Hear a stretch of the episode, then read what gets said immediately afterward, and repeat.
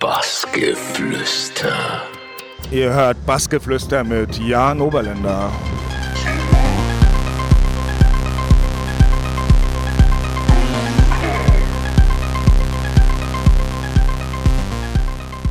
Willkommen beim Bassgeflüster hier auf dem Burning Beach, Jan Oberländer. Hallo. Hallo Yves.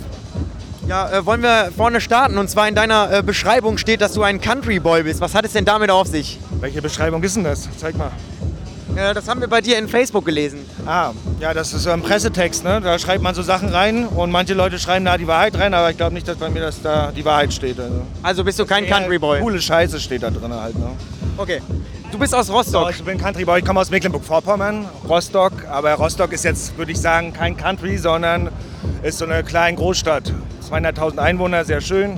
Ich wohne da immer noch seit 38 Jahren. Ist ganz herrlich da. Ja, also bist du auch gerne noch da.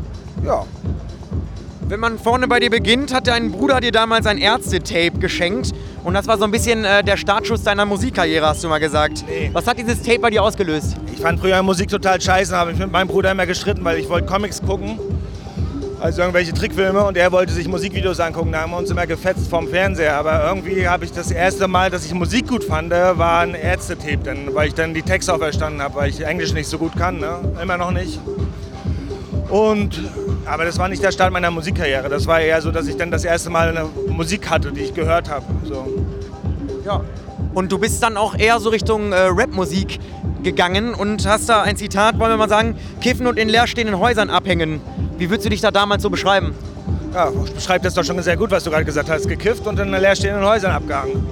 Und dann haben wir halt auch Hip-Hop gehört und andere Musik. Äh, Ich glaube, alle Kids hören doch Hip-Hop zuerst. Keiner fängt mit Techno an, oder? Womit hast du angefangen? Ich mache selber keine Musik, wie du merkst, ich bin ich mehr so ich hab der auch nie Hip-Hop gemacht, aber womit hast du angefangen zu hören? Also Musik zu hören? Chartmusik und dann wahrscheinlich so EDM irgendwie. Und dann äh, kam es irgendwann die Erleuchtung und dann. Oh Gott, ich muss das Interview abbrechen. Du hast mit IBM an. Genau. Ist okay, das ist entschuldigt.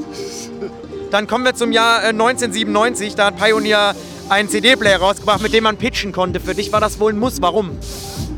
Es war kein Muss, aber ich hatte ganz viele CDs und keine Schallplatten. Und deswegen ich, bin ich auf diese neue Erfindung da mit den CD-Playern zurückgegriffen. Also habe ich zurückgegriffen darauf und äh, ich wurde auch immer sehr doll ausgelacht. Denn, also wenn du auf Party gekommen bist, waren die Leute dann so, "Haha, was ist das denn? Ein CD-Player, kein Schallplattenspieler. Naja, jetzt ist es Standard. Früher, also vor fünf Jahren, war dann dasselbe mit den Controllern. Ja, also ja, ja ich habe mit CD-Playern angefangen. Ja. Und nie mit Platte aufgelegt. Shame, shame on me.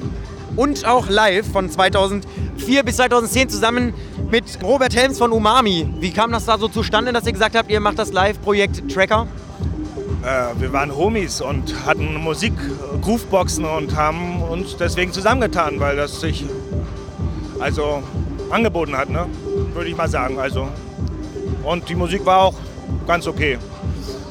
Und einer, mit dem du auch ganz äh, gut befreundet bist, ist äh, Schleppgeist. Was, was hat es damit auf sich? Ja, mit dem bin ich gut befreundet. Ne? Was hat's Ja, damit gut. auf- Nein, also Schleppgeist. Äh, ich habe das erste Mal äh, einen Schleppgeist-Track von meinem Bruder damals gekriegt und war so: Hier, guck dir mal das Ding an. Das war Stupid Guy von Schleppgeist. Und dann habe ich das einem anderen Freund in Rostock gezeigt und der meinte so: Ey, das ist doch hier ein Rostocker, das ist doch Basti. Ich so: Was? So, und dann, ich kannte Basti vorher gar nicht und dann habe ich ihn irgendwie vor fünf Jahren kennengelernt und es war lieber auf den ersten Blick. Leider ist er jetzt nach äh, Leipzig gezogen seit einem Jahr oder seit eineinhalb Jahren. Das heißt, er trinkt bei mir nicht mehr den Kaffee aus. Das äh, vermisse ich sehr. Ja, aber wir sind dicke Homies, haben so eine kleine Facebook-Chat-Love-Affair. Also es wird, der Kontakt wird auch recht erhalten und wird bestimmt auch bald wieder mal Musik geben mit ihm zusammen. Und bei dir gibt es jetzt auch neuerdings Instagram. Wenn man deine Bilder anschaut, äh, dann frage ich mich, warum gab es das nicht schon früher? Naja, weil ich. Warum gab es das nicht früher? Ich habe ja die Bilder auch schon auf Facebook gepostet. Also. Und alle meinten, ich soll mal auf Instagram gehen. Und wenn das alle sagen, dann mache ich das. Was auch neu ist, ist, du hast hier ein neues Studio eingerichtet. Wie angenehmer ist da so die Arbeit für dich? Es ist sehr angenehm. Ich bin so stolz auf mein neues Studio. Ich bin auch ein bisschen verliebt in mein neues Studio. Das habe ich sehr, sehr gut gebaut mit meinem Freund zusammen, der Tischler ist. Ich habe die handlange Arbeiten gemacht. Er hat die Präzisionsarbeiten gemacht und es ist ein Traum. Ich habe jetzt zwei Wochen drin durchgearbeitet, habe einen Remix fertig gemacht, wo ich sonst immer vier, fünf Wochen gebraucht hätte, so in meinem Wohnzimmer. Das ist ganz herrlich. Ich bin ganz glücklich. Wir haben auch ähm, gesehen, dass da jetzt eine neue EP entstanden ist, äh, die auf Heinz Musik kommt. Wann ist es soweit und äh, was kannst du da so zu sagen? Also die neue EP auf Heinz, die ist noch im alten Wohnzimmer entstanden, aber die ist trotzdem gut geworden, obwohl es nicht in einem tollen Studio gemacht wurde. Und äh, es gibt dann zwei äh, Remixe da von dem Eintrack, der heißt Break with Stone. So heißt auch die EP oder vielleicht heißt sie auch nur Heinz 67, das weiß ich nicht so genau.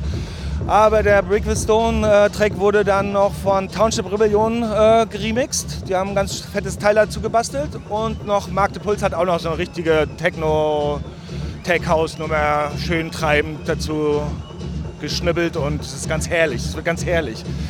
Ja, das hört sich nach einem runden Ding an. Dann kommen wir auch zur letzten Frage. Vergangenheit ist abgehakt. Äh, Zukunft, was kann man dann noch erwarten? Und ich sag mal auch aus deinem schönen, schnuckeligen Studio? Ja, geile Scheiße halt, ne? Was soll ich sagen? Also die Zukunft wird einfach nur geile Scheiße bringen bei mir. Also, was soll ich, ja, also davon bin ich, ja, ich sehe schon vor mir eigentlich so. Ich höre schon vor mir so. Ja.